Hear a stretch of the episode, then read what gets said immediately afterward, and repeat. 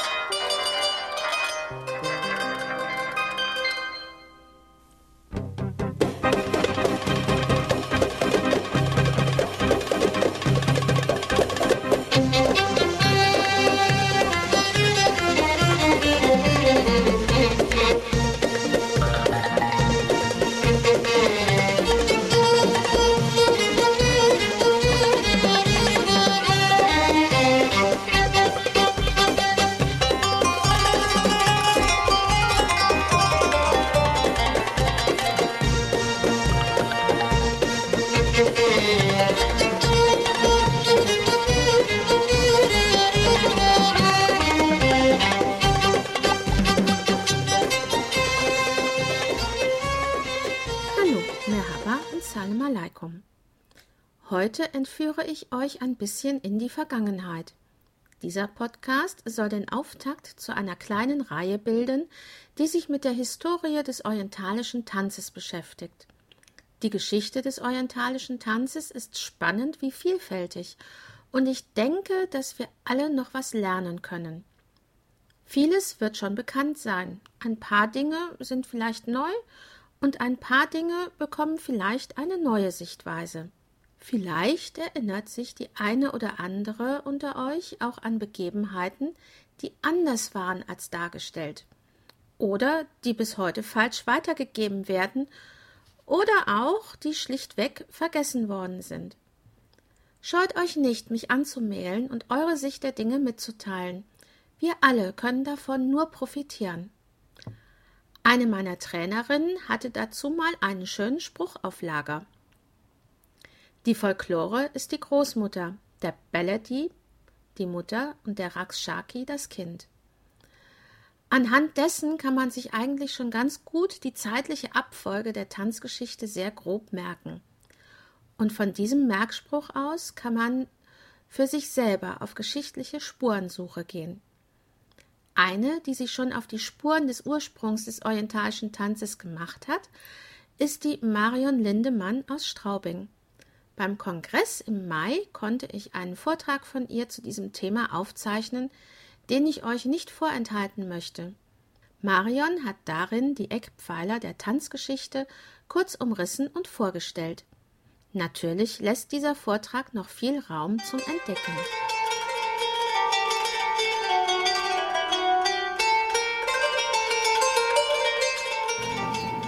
Ja, wer mich noch nicht kennen sollte, mein Name ist Marion Lindemann. Ich bin seit 2008 beim Bundesverband, habe die BATO-Ausbildung bis zum bitteren Ende durchlaufen und dabei ist also dieser Vortrag entstanden. Und äh, ja, ich wohne in Niederbayern und dachte mir, hei, hei, was da für Sachen in den Köpfen rumgeistern, was Bauchtanz angeht. Da dachte ich, da muss ich jetzt Aufklärungsarbeit machen. Und da fing ich dann an, dass ich also mit diesem Vortrag da so durch Niederbayern toure. Und äh, ja, und dann hat Abir davon mal Wind bekommen und sagte, ach, mach das doch mal beim Kongress. Als erstes habe ich jetzt eine PowerPoint-Präsentation dabei. Warum ich mich jetzt äh, für das Wort Bauchtanz festgelegt habe, das kommt im Laufe des Vortrags noch raus. Und diese PowerPoint-Präsentation, das ist erstmal so eine ganz grobe Übersicht, um was geht es denn eigentlich.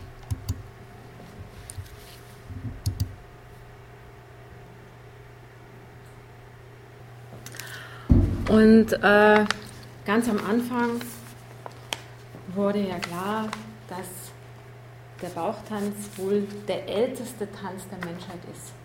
Seit es Religion gibt, weil ähm, ursprünglich war es ein getanztes Gebet, was die Fruchtbarkeit der Frauen und der Erde verehrte, beides Dreh- und Angelpunkte für das Überleben der Menschheit. Und wie man noch nicht so genau wusste, was er für eine Rolle bei der Fortpflanzung spielt, galt, galten wir natürlich als magisch, neues Leben in die Welt zu bringen. Und äh, der Bauchtanz lässt sich somit zurückverfolgen durch Kunst, Literatur, Mythologie, Skulpturen, Felsmalereien und zwar in weit auseinanderliegenden Teilen der Welt.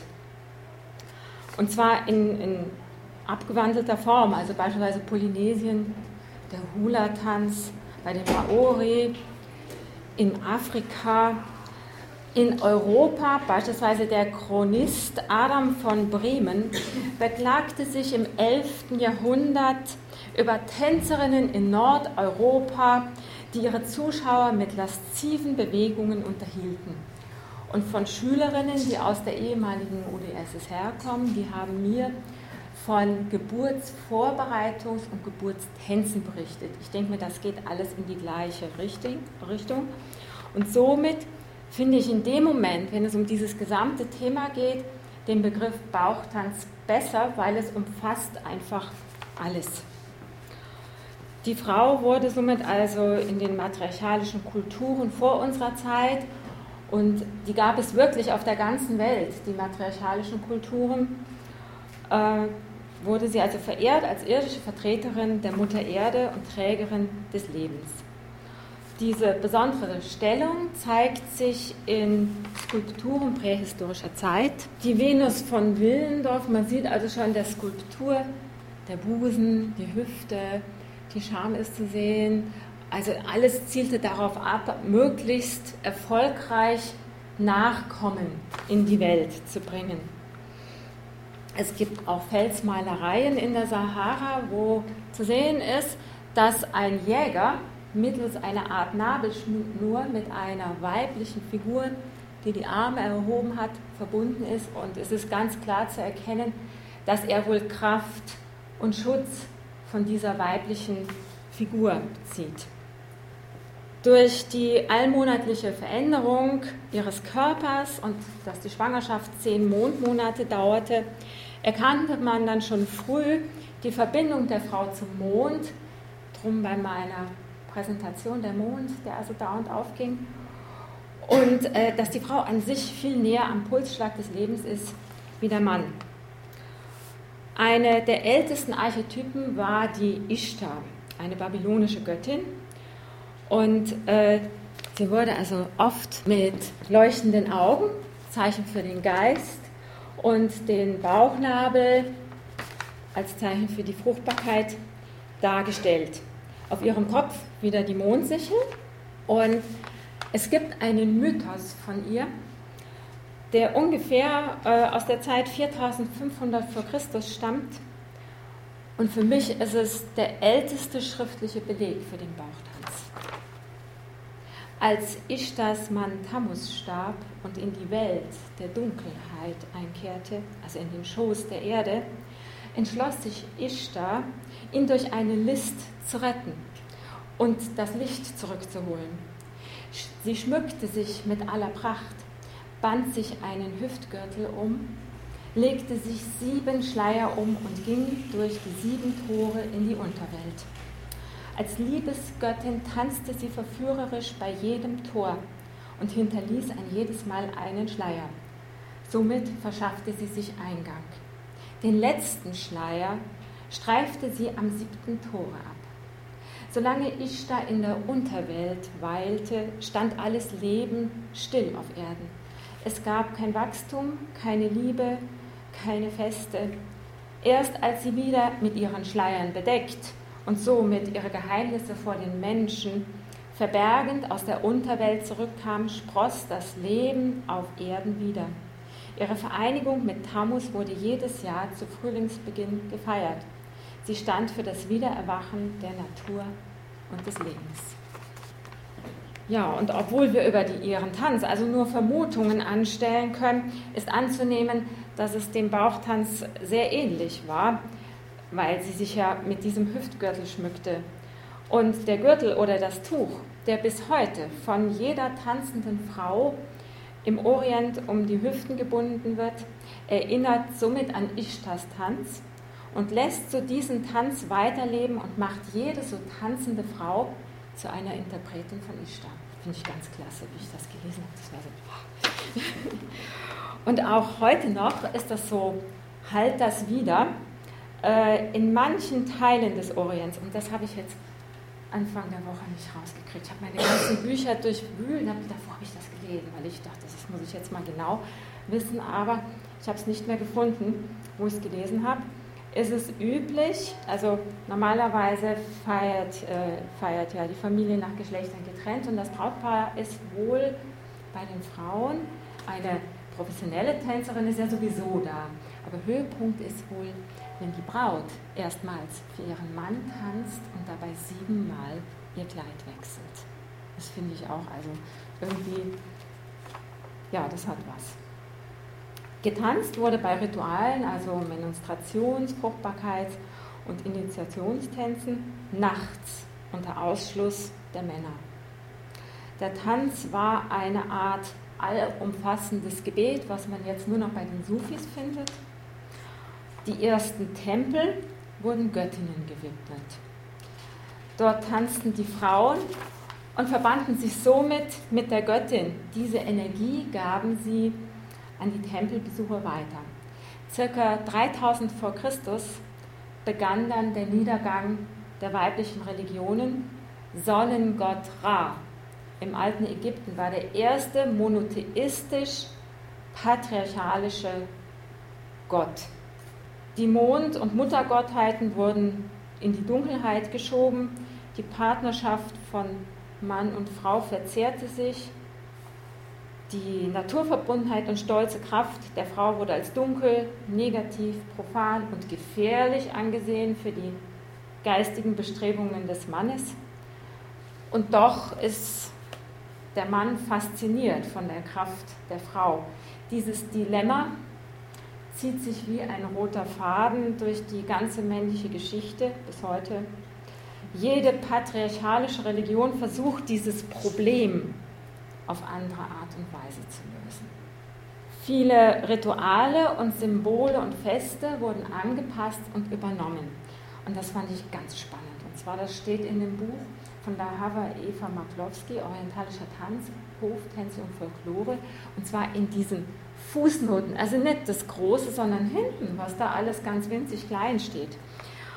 Und zwar, der schwarze Stein von Mekka ruht im Haram, einem Heiligtum, das früher ein Frauentempel einer weiblichen heiligen Dreifaltigkeit war.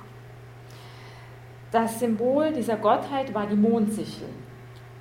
Die Göttinnen, die Göttinnen Dreifaltigkeit von Arabien, Manat, bedeutet dreifacher Mond, und bevor der männliche Ala das Land regierte, bildeten die Göttin Alalat zusammen mit Chore, der Jungfrau, und Al-Usa, der Mächtigen, die heilige göttliche Dreifaltigkeit. Das Wort der Chore war der Koran, war die erste Sammlung von Gesetzestexten im Orient. Erst viel später wurde diese alte weibliche göttliche Dreifaltigkeit äh, männlich und von den Christen übernommen. Und der Heilige Geist, diese Taube, war ursprünglich im alten Orient das Symbol der Liebesgöttin Isis. Und die Verehrung der Isis hielt, hielt, übrigens bis ins 6. Jahrhundert auf der Insel Philea und in einem kleinen Teil Ägyptens. Der Bauchtanz wurde im alten Ägypten grundlegend geändert, und zwar in einen Unterhaltungstanz zur Stimulierung der männlichen Zuschauer es gab somit professionelle Tänzerinnen. Das ist einmal ein relativ kleines Bild. Ich habe das Ganze auch noch etwas vergrößert, da wo man es genauer sieht, weil unten in dem Teil sieht man nämlich zwei Tänzerinnen und daneben äh, eine Musikerin, die wohl ein Blasinstrument hat. Es gab somit also professionelle Tänzerinnen und bei offiziellen Anlässen tanzten also außer den professionellen Tänzerinnen nur noch der Pfarrer und die Priester. Die Frauen hatten zuzuschauen. so spiegelte sich gesellschaftlich schon der Machtverlust der Frau in ihrer geringeren Bewegungsfreiheit und in ihrer Abwertung des Tanzes wieder. Im klassischen Griechenland war das Patriarchat schon sehr ausgeprägt. Trotzdem überlebten also Fruchtbarkeitstänze von der Demeter oder auch die Tänze der Heteren. Der Tanz wurde aber mehr formatiert, also es gab jetzt Waffentänze oder Kriegstänze, religiöse Tänze. Und die Spaltung der Frau wurde noch eindeutiger. Also ehrbare, anständige, tugendhafte Frau tanzte nicht, bewegte sich überhaupt nicht intensiv und arme Frau tanzte in der, Regel für Männer ohne religiösen Hintergrund. Ein Beleg aus dieser Zeit ist eine hellenistische bronzene Statue. Ja, man sieht also schon, sie hat so eine Art Schleier, ihr Blick geht zur Hüfte. Für jemanden, der jetzt nichts mit Bauchtanz zu tun hat, der wird da wahrscheinlich nicht viel erkennen. Für uns ist das eine klare Nummer. In der Literatur gibt es auch Hinweise, zum Beispiel im Alten Testament Sulamits Tanz, gepriesen im Hohenlied. Da war die ganze Sache noch relativ positiv. Im Neuen Testament Salomes Tanz. Da wurde das Ganze schon etwas dämonischer oder wurde dämonisiert.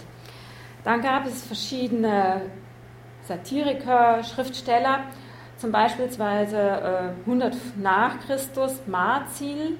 Er berichtete von den Tänzerinnen aus Cadiz. Wollustkundig, sie schaukelnd ihre Hüften, gleichzeitig, also zur, zur ähnlichen Zeit, Juvenal, ein Satiriker, hinunter zur Erde mit schwänzelndem Hintern sich, sie sich lassen. Im Christentum besaßen die Kirchenväter in den ersten beiden Jahrhunderten noch ein positives Bild zur Körperlichkeit. Der Mensch galt als ganzes Geschöpf, äh, als ein Werk Gottes. Das ändert sich ab dem zweiten Jahrhundert, da laut augustinischer Erbsündenlehre die Frau Trägerin der Sünde ist, wurde ihr Tanz und Tanz überhaupt verdammt. Kulttänze waren nicht zu vereinbaren mit dem katholischen Sittenkodex. Da das Leben von Männern bestimmt wurde, also Erbfolge, Unterhalt, Eheanbahnung, hatten alleinstehende Frauen auch nur wenig Möglichkeiten, Geld zu verdienen, außer in der Heilkunde als Hebamme, Tanz, Prostitution gab es eigentlich nur das Kloster. Als dann die Hexenverfolgung äh, war, fiel das also mit der Heilkunde auch weg. Die Hebammen wurden auch immer weiter zurückgedrängt. Und äh, so wurde der christlichen Frau alles Weibliche ausgetrieben. Also ich behaupte, dass vor allen Dingen in sehr katholischen Gegenden die Frauen teilweise richtig stigmatisiert sind. Und diese Körperfeindlichkeit bewirkt, dass der Körperschwerpunkt vom kraftvollen Becken in den Brustraum verschoben wurde. Klar, das Becken war natürlich schon sehr weiblich und kraftvoll und verführerisch. Der Brustraum war dann etwas harmloser. Ganz klar zu sehen beim Ballett, dieses nach oben gehen, also es ist alles nach oben verschoben worden und auch diese Zerbrechlichkeit, ja, was ja auch bis heute nachhalt in diesen Magersuchtsaktionen. Das Ganze wirkte halt etwas weniger bedrohlich für die Männerwelt. Diese Verschiebung ist äh, auch ein Symbol für die Verschiebung vom erdig-körperlichen zum himmlisch-geistigen. Wer jetzt so ein bisschen konserviert hat, das waren die Roma, die Zigeuner. Die waren immer so ein bisschen am Rande der Gesellschaft und außerhalb dieser ganzen Konventionen. Und durch ihre Wanderung, also sie sind ja in Indien meines Wissens Rajasthan aufgebraucht, ich glaube irgendwie um 500 nach Christus, und äh, ein Teil wanderte also dann über den ja, Pakistan, Irak, Syrien, dann über den Balkan nach Europa. Die andere Route ging dann über den Maghreb, dann über Spanien nach Europa. Und die, sie waren, ja, sie sammelten einfach, ja, sie sammelten Tanzelemente aus jedem Land und verarbeiteten das auch in ihren Tänzen und gaben das aber so von Generation zu Generation weiter. Die schreiben ja nicht wirklich irgendwas auf. Äh, auch in anderen Teilen der Welt konservierten so die Zigeuner den Frauentanz. Also in, Ägypten gibt es bis heute professionelle Tänzerinnen, die Khawasi, also das sind die Zigeuner Ägyptens. Und äh, in der Türkei waren es die Zengi. In Luxor gab es eine Gawasi-Tänzerfamilie, die Mazin. Ich habe jetzt auch so ein paar schöne Fotos dabei, ob das jetzt natürlich. Ja, ja. Genau, da sieht man also die Gawasi in den historischen Kostümen. Äh, wer letztens die Chorika aufmerksam gelesen hat, bei Weißwurst Kebab in Straubing, da ist es so ein kleines Bild. Das sind äh, zwei Kolleginnen von mir und ich. Wir haben in so einem historischen Kostüm einen Gawasi getanzt. Genau, das sieht man noch ein bisschen besser. Also auch Zimbeln haben sie in der Hand, Pluderhosen, dann so eine Art Mantelkleid mit so einer dünnen Bluse drunter. Genau, das ist eine türkische äh, Zengi. Da sieht man es deutlicher mit den Zimbeln. Also die Zimbeln, die sind also ganz charakteristisch. Die, die, die wenn am Tanzen sind, die, sind die ganze Zeit am, am Machen. Muss, muss man auch aushalten können. Wurden die dann früher an den Zeigefinger getragen und heute jetzt nicht mehr? Also Offensichtlich. Offensichtlich, ja. Mhm. Genau, das sind jetzt so quasi aus einer Zeit, wo man schon Fotos hatte. Und das sind also diese, diese Familie Mazin. Ich denke mir, das ist so Oma, Mutter, Tochter. In der arabisch-islamischen Welt entwickelten die Frauen also einen Tanz mit großer Kunstfertigkeit. Basis sind die Beckenbewegungen. Und der Islam erkannte also die machtvolle Kraft der Frauen sah das aber als Gefahr für die Gesellschaft bzw. für die Männer und kontrollierte sie so, also durch Regelungen, Verschleierung, Geschlechtertrennung, Absonderung, früher Heirat. Äh, die Absonderung erschafft aber ungewollt die Nische, in der die Frauen weiter tanzten, und zwar wenn die Kerle aus dem Haus waren. Das, da hatten natürlich die Christinnen ein Problem, die waren immer unter Beobachtung. Also wir konnten da nichts aufheben und konservieren. Ein öffentliches Tanzen ist für eine gläubige oder praktizierende Muslima unmöglich. In der arabischen Kult Literatur wird der Tanz nur spärlich erwähnt. Trotzdem ist er bis heute äh, bei jeder Familienfeier im Orient dabei, also mittels einer professionellen Tänzerin. Und sie ist also Projektionsfläche für alle sinnlichen Fantasien, Wünsche und Vorstellungen. Aber es sind immer nur professionelle Tänzer und die meisten sind halt entweder alleinstehend und ihre ja, Prostitution war dann oft ein einträgliches Nebengeschäft, weil vom Tanzen zu leben war schon immer eine schwierige Aktion. Und die weiblichen Gäste, die tanzen immer unter sich. Ja, und der Ruf einer Tänzerin und ihres Einkommens hing also immer oder hängt bis heute sehr stark also auch vom Status ihres Publikums ab. Und es gibt also Tänzerinnen, die besaßen oder besitzen große Häuser und äh, ja, durch ihren Tanz schaffen sie das Geld für, für, für, ein, für ein ganzes Orchester ran, ja, aber es gibt natürlich auch Tänzerinnen, ja, die es nicht so gut haben. Der, dann gibt es einen Stamm in der Steinsahara Algeriens, also die Olet Nail, und das ist so eine Art Tänzerinnenstamm. Die Frauen erlernten das Tanzen in der Kindheit von ihren Müttern und wenn sie ungefähr zwölf waren, verließen sie den Stamm in Begleitung einer älteren Verwandten und sie reisten also von Oase zu Oase und arbeiteten, arbeiteten als Tänzerin und Prostituierte. Und wenn sie genug Geld hatten, kehrten sie wieder nach Hause, haben geheiratet. Ja, und dann ging das Ganze eigentlich wieder von vorne los mit der Tochter. Und in ihren Tänzen spiegelt sich die Natur wieder. Also schlurfende Schritte, stampfende Schritte sollen den Geist von Mutter Erde wecken, intensive rhythmische Bewegungen von Bauch und Hüfte, Hände und Arme verbinden symbolisch oben und unten und dieses ewig Vergängliche durch die vielen Schlangenbewegungen. Ich sehe doch die Mädels also sehr mit diesen Münzen geschmückt. Ich finde, äh, ja, so, so ein bisschen finde ich da immer so die Treideldamen wieder, je nachdem mit ihren Kostümen, ja. Der Name Olet Nail stand im ganzen Maghreb allgemein für Tänzerin, auch wenn sie nicht zu dem Stamm gehörte. In ländlichen Volkstänzen findet man auch viele Beckenbewegungen, also beispielsweise beim Feseni in Tunesien. Und äh, trotzdem, obwohl der Islam das nicht will, wird bei jedem Fest getanzt. Und diese Tänze werden in Ägypten, also der Baladi, der einheimische Tanz, ist ein erdiger Tanz mit viel Hüfteinsatz, wenig Armen und Oberkörperbewegungen. Und die professionellen Tänzerinnen, die führen dann den Rakshaki aus, den Tanz des Ostens. Das ist also so der klassische Tanz, so was wir uns allgemein unter Bauchtanz vorstellen.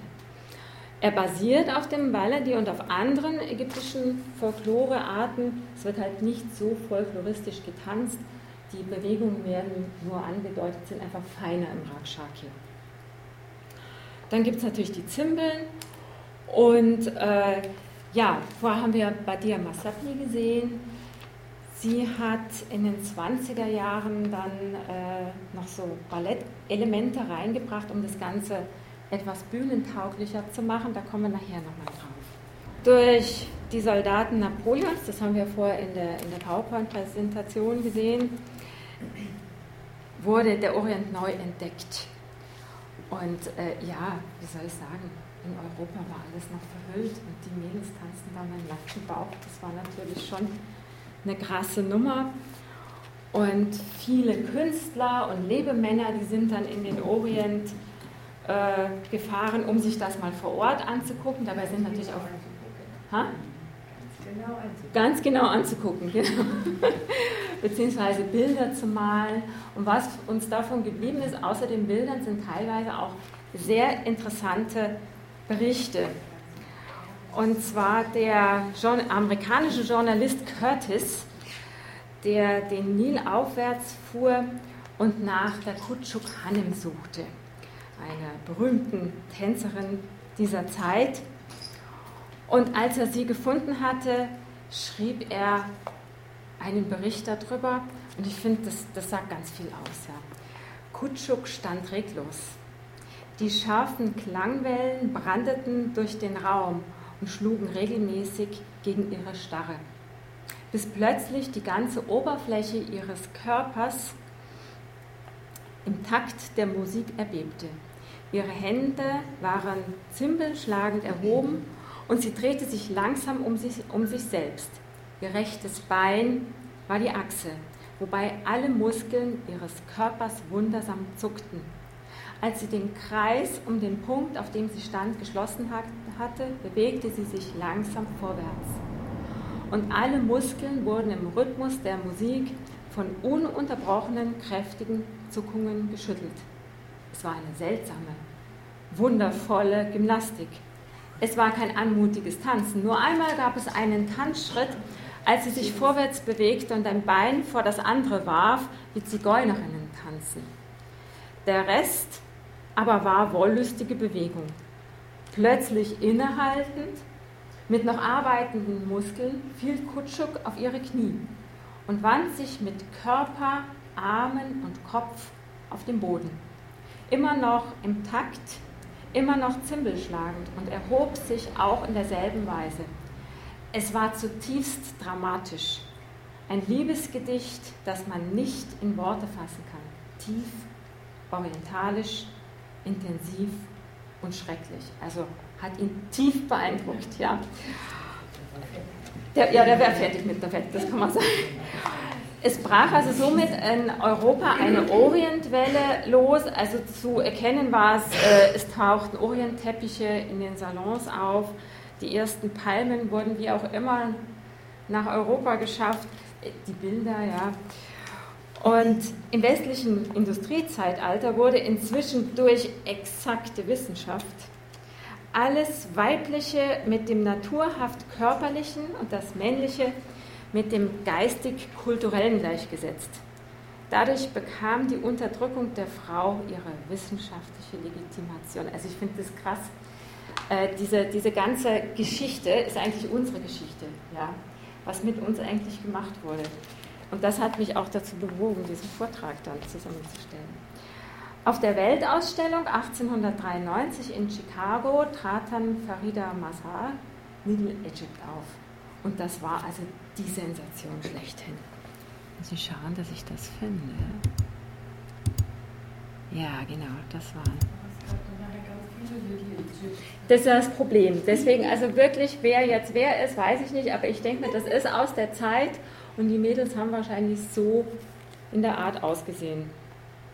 Die Welt schwankte zwischen Entsetzen und Faszination. Im, Im, damaligen viktorianischen Zeitalter wurden ja sogar Tischbeine verhüllt, weil es als unzüchtiger Anblick galt. Das Korsett war ja immer noch selbstverständlich für die Frauen. Ja, also ich finde, das, da, da, das sieht dann, da, da erkennt man dann, äh, wie der Unterschied war, was da für, für Welten dazwischen lagen. Es begann, wenn auch nur leise, die Befreiung der Frau, als erstes vom Korsett. Denn die Mode der 20er Jahre wurde vom Orient beeinflusst. Röcke wurden kürzer, die Kleidung lockerer, auch Pluderhosen tauchten auf. Die ersten westlichen Tänzerinnen, die sich mit dem Orient befassten, waren Isidora Juncken und Ruth Saint-Denis. Ich meine, da habe ich auch ein Foto da. Ah, das ist Martha Hari. Die westliche Tänzerin, äh, die aber den orientalischen Tanz interpretierte so, dass sie auch in das Bewusstsein der einfachen Menschen vordrang, war Martha Hari, ja wie vorher in der PowerPoint-Präsentation mit ihrer Spionageaffäre, wie gesagt, also die, die irgendwie in den Zeitungen durch irgendwelche Skandale stehen, die sind halt immer bekannter wie die Leute, die einfach nur schön tanzen oder so oder irgendwas anderes gut machen. Okay, schauen wir mal. Genau, jetzt geht es weiter. Ab dieser Zeit begann also dann auch äh, das Orientfieber in Hollywood. Also in den Stummfilmen taucht auch die eine oder andere Bauchtänzerin auf. Also 1918 wurde beispielsweise der Film Salome gedreht. Und das wiederum beeinflusste dann äh, auch den Tanz in Ägypten. Und jetzt kommen wir wieder auf unsere Badia Masabne, die also 1926 in Kairo das erste Kabarett eröffnet und holte sich also Talente von der Straße, Tänzerinnen, Musiker und Ballettmeister aus Russland. Und da kamen dann also Arabesken und Schritte dazu und schöne Arme. Und Samia Gamal hat zuerst mit den Schleier in, in die Hände gedrückt, damit sie die Arme hochhält und so weiter. Das ist eine ihrer Tänzerinnen, Tahir Karioka. Sie war jetzt diejenige, die mehr so die Folklore-Richtung tanzte. Ja, auch die Bühnenkleidung änderte sich, also dieses zweiteilige Kostüm kam in Mode, so wie man das also heute auch kennt.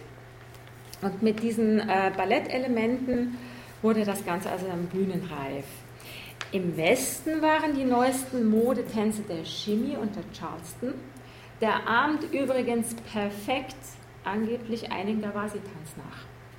Und das wird ja teilweise bis heute getanzt. Und äh, also wenn ich da Shimmy denke, da sehe ich immer Miss Marple vor mir. Da gibt es auch diesen einen Krimi, wo sie zur Ablenkung mit ihrem Freund da tanzt und dann einen Herzanfall vortäuscht. Und dieser Shimmy, da haben sie ja Shimmy getanzt. Zwei, äh, genau, zwei Tänzerinnen erlernten den Tanz bei Badia Masabli. Also es waren jetzt die zwei, genau, die ich gezeigt habe. Und Samia Gamal war die erste Tänzerin, die mit hochhackigen Schuhen tanzte. So quasi, ich kann mir Schuhe leisten. Und in dem Moment wurde natürlich die Erde so ein bisschen verlassen, also es war nicht mehr ganz so. Und Tahia Karioka blieb also mehr beim traditionellen Tanz. Darf ich dich da mal unterbrechen? Ja. Die Geschichte ist genau andersrum. Echt? Das ja. wurde mir aber so beigebracht. Ja. Ich habe es auch von den Büchern, wo ich es raus Barfußtänzerin. Alle Frauen und gerade Gawazis haben mit Schuhen getanzt. Ja, ja das Schuhe auch. zeigen das auch. Reichtum. Klar, ich kann es mir leisten. ist es auch immer noch ja. in der Türkei so, dass alle mit hohen Schuhen ja. tanzen und mhm. in Ägypten auch die Tänzerin, ja. wenn es geht. Sie war die erste Barfußtänzerin. Also nur in Ägypten wird Bauchtanz barfuß getanzt. Im Libanon überall wird es eigentlich mit Schuhen getanzt. Sie, also die, die Story, ja. ist halt, dass sie weil der Masaki sie auf die Bühne geholt hat und sie nicht mhm. tanzen konnte, rumgeschüttelt ist, okay. weil sie halt sich zu sehr gedreht hat ne, und solche Elemente reingebracht hat. Und dann hat sie die Schuhe ausgezogen, aber es ist nur eine Geschichte. Ist nur eine Geschichte, okay. Gut, also meine Weisheiten, die habe ich jetzt aus äh, Die Schlange vom Nil, ja, Die Schlange des Swings, Eloan Gazal. Ja. Und äh, von der Harvard das Buch, die Eva Maklowski. Mhm.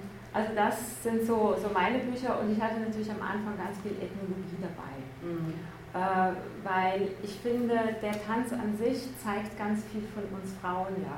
ja. Aber da komme ich nachher nochmal drauf. Aber wie dem auch sei, ich werde mal nachforschen. Mhm. Aber, kannst äh, du nicht, weil es ist eine Geschichte. Ja, ja. Also das ist einfach, du kannst sie glauben oder nicht. Ah, okay, gut. Das steht also nirgendwo geschrieben. Doch. Barbara Wood. Und Barbara Wood, okay. Da steht das, jetzt kennt ihr doch alles, Paradies. Ja. Ja. Die Geschichte ist halt Sarah Saida so erzählt worden und die hat Barbara Wood erzählt. Kommen nämlich beide aus Colorado. Ja. Und das ist die Geschichte, die wir alle jetzt weiter erzählen. Aber ob die stimmt, wird keiner wissen. Okay, okay, okay, okay. Ja, Alles also klar. Wird in die so erzählt. aufgeschrieben und, genau. und dann aha, wieder abgeschrieben. Aber wie dem auch sei, also Schuhe waren trotzdem ein Statussymbol, so nach dem Motto, ich kann es ja. mal leisten. Gut, äh, die, die nächste bekannte Tänzerin, das war dann die Suher Saki. Das war dann äh, 70er, 80er Jahre. Das war Mahmoud Reda, das war ganz was anderes.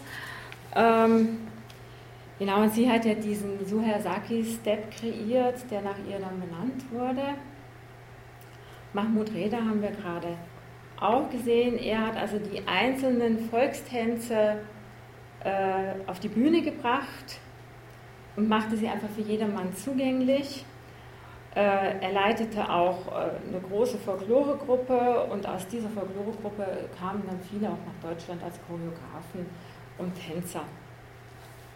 Viele unterrichten auch heute noch. Beim einfachen Volk im Orient ist der Tanz bis heute Kommunikation, Therapie im Zartanz oder auch äh, ja, Aufklärung.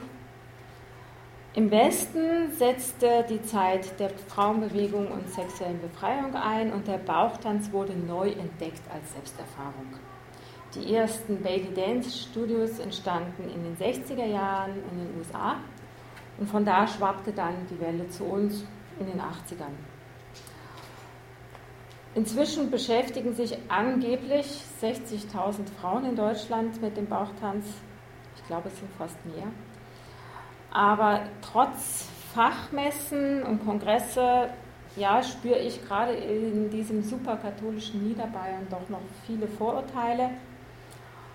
Und äh, ja, da kommen wir wieder vorher von wegen Hexenverfolgung und Weiblichkeit und so, diese komischen Vorstellungen. Und was ich so erlebe, ist dann ja, Schwanken zwischen Neid und Bewunderung, betretene Gesichter, Frauen, die also ihre Bluse enger ziehen, ihren Mann fest unterhalten, die Augen gesenkt haben. Äh, gerade wenn man, also gut, man kennt es mir an, ich bin nicht mehr ganz jung, ja. Wenn dann jüngere Frauen zuguckt, so nach dem Motto, oh, was die kann, was die macht, darf die das? Ja, also schon äh, seltsam. Also man, äh, man wird irgendwie als Bedrohung wahrgenommen. Und ich versuche äh, meinen Schülerinnen immer zu sagen, es ist ein Tanz, es ist ein Tanz von Frauen für Frauen.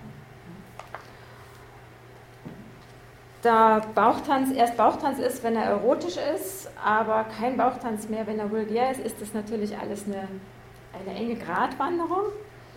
Und mit diesen religiösen Schuldgefühlen, äh, die uns da über Jahrhunderte eingetrichtert werden, wurden, heute gelingt es nicht mehr ganz so, kann man natürlich nichts schön finden, was damit zu tun hat oder als Kunst ansehen.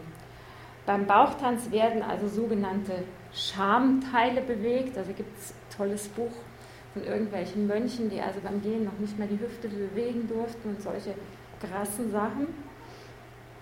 Und äh, ja, Bauchtanz ist ein Solotanz. Frau hat also mit sich alleine Spaß. Äh, sie führt sich auch selber, muss also nicht vom Mann geführt werden, ist also alles sehr verdächtig und hat also selber Spaß. Und ich denke mir, ja, ein Tanz, der so von weiblicher sexueller Kraft, Lebensfreude und Selbstwertgefühl getragen wird, wird immer Anstoß und Diskussion hervorrufen Zumindest so lange die Sexualität, Reife und Weiblichkeit in ihrer Ganzheit nicht akzeptiert wird. Bauchtanz ist für mich auch ein Spiegel der Gesellschaft und ihrem Verhältnis zur Weiblichkeit. mir fiel auf bei diesem ganzen Lesen von diesen ganzen Sachen, als erstes wurden die Göttinnen dämonisiert, dann wurden die Frauen verfolgt und verbrannt und als letztes wurde die Erde ver- und beschmutzt. Und dann habe ich mal einen klugen Spruch gefunden. Ich weiß nicht mehr, wer es genau gesagt hat. Ich vermute fast Goethe, der hat sich viel mit Teufel und Gott befasst. Erst wenn wir die weibliche Seite in Gott erkennen, hat der Teufel auf Erden keine Macht mehr. Das finde ich, das hat was, also aus dieser Zweiheit in die Einheit. Ja. Und ähm, ja, Schlusswort noch zu dem Ganzen. Die Frauen im Orient wie im Westen können nur einen Teil ihrer Persönlichkeit leben. Im Orient, die Frauen sind sich ihrer Weiblichkeit voll bewusst, dürfen diese aber nur in einem begrenzten Rahmen ausleben. Ihre männliche Seite dürfen sie gar nicht ausleben. Im Westen, die Frauen stehen auf ihren eigenen Beinen, sind aktiv in der Öffentlichkeit, aber um ernst genommen zu werden, müssen sie ihre Weiblichkeit herunterspielen. Das heißt also in Politik und Wirtschaft mindestens Kostüm, idealerweise Hosenanzug. Ja, und jetzt bin ich da angekommen, wo ich am Anfang angefangen habe. Es ging mir darum, einfach zu zeigen, was da mit uns passiert ist und dass wir da noch ganz, ganz viel Arbeit haben, angesichts dessen, dass wir Frauen in Deutschland noch 20 Prozent weniger für die gleiche Arbeit haben. Jo, das war jetzt mein Vortrag. Ähm, vorher hatte ich gesagt, dass es das Matriarchat auf der ganzen Welt gab. Da gibt es also ein spannendes Buch. Und zwar, ich habe ja das Frauengesundheitszentrum in Straubing übernommen und in der Erbmasse war eine Frauenbibliothek. 400 Bücher. Ehrlich? Hammer. Ganz viel Ethnologie dabei. Und das Buch, ähm, und zwar, das heißt Mütter und Amazonen, ja, geschrieben wurde es von einer Frau, die sich hinter dem Namen Sir Galahad verborgen hat. Es war eine Adlige des 20. Jahrhunderts aus Österreich. Und die hat also wirklich mal das von ganz Anfang an aufgerollt. Also ich weiß, ich habe das Buch gelesen, jetzt war das, natürlich gibt es nicht. Ich musste jede Stelle so drei, vier Mal lesen. Ich gesagt, das kann nicht sein, ja. Und das gab es also wirklich auf der ganzen Welt. Das älteste Patriarchat ist in China beispielsweise auch sogar bei den Indianern. Also Frau gehörte das Zelt. Wenn Mann nach Hause kam und sah sein Bündelchen vor dem Zelt, das war die Scheidung. Es war kurz vorm Wintereinbruch ganz schlecht. also, äh, und sie hat das also in den 20er Jahren des letzten Jahrhunderts geschrieben. Und da war das wohl in Teilen Afrikas noch relativ weit verbreitet. Und momentan gibt es ja in Teilen von Afrika die Hexenverfolgung. Da war vielleicht vor zwei Jahren ein Bericht im Fernsehen, weil ich gedacht habe, Wahnsinn, alles wiederholt sich wieder. Also dieses Buch gibt es noch ähm, auf Amazon, teilweise für ganz wenig Geld. Ich habe mal einen ganzen Schwung gekauft und jeder Freundin und Tochter so ein Buch geschenkt. Ich gedacht, das gibt's nicht, das muss in die Welt. Ja, ich sage vielen Dank fürs Zuhören. Es animiert mich, dass ich nochmal weiter weiterlese und forsche, ob ich noch was Neues dazu lernen kann. Eine äh, kleine Spendenbox habe ich auf, auf, aufstellen müssen. Ja, ansonsten dürfen. Müssen dürfen. Ja, ich bin da gerne schlechte Geschäftsfrau. Ja, vielen Dank fürs Zuhören. Vielleicht konnte ich dem einen oder anderen doch irgendwas Neues erzählen. Ja, und zum selberlesen animieren. Dankeschön.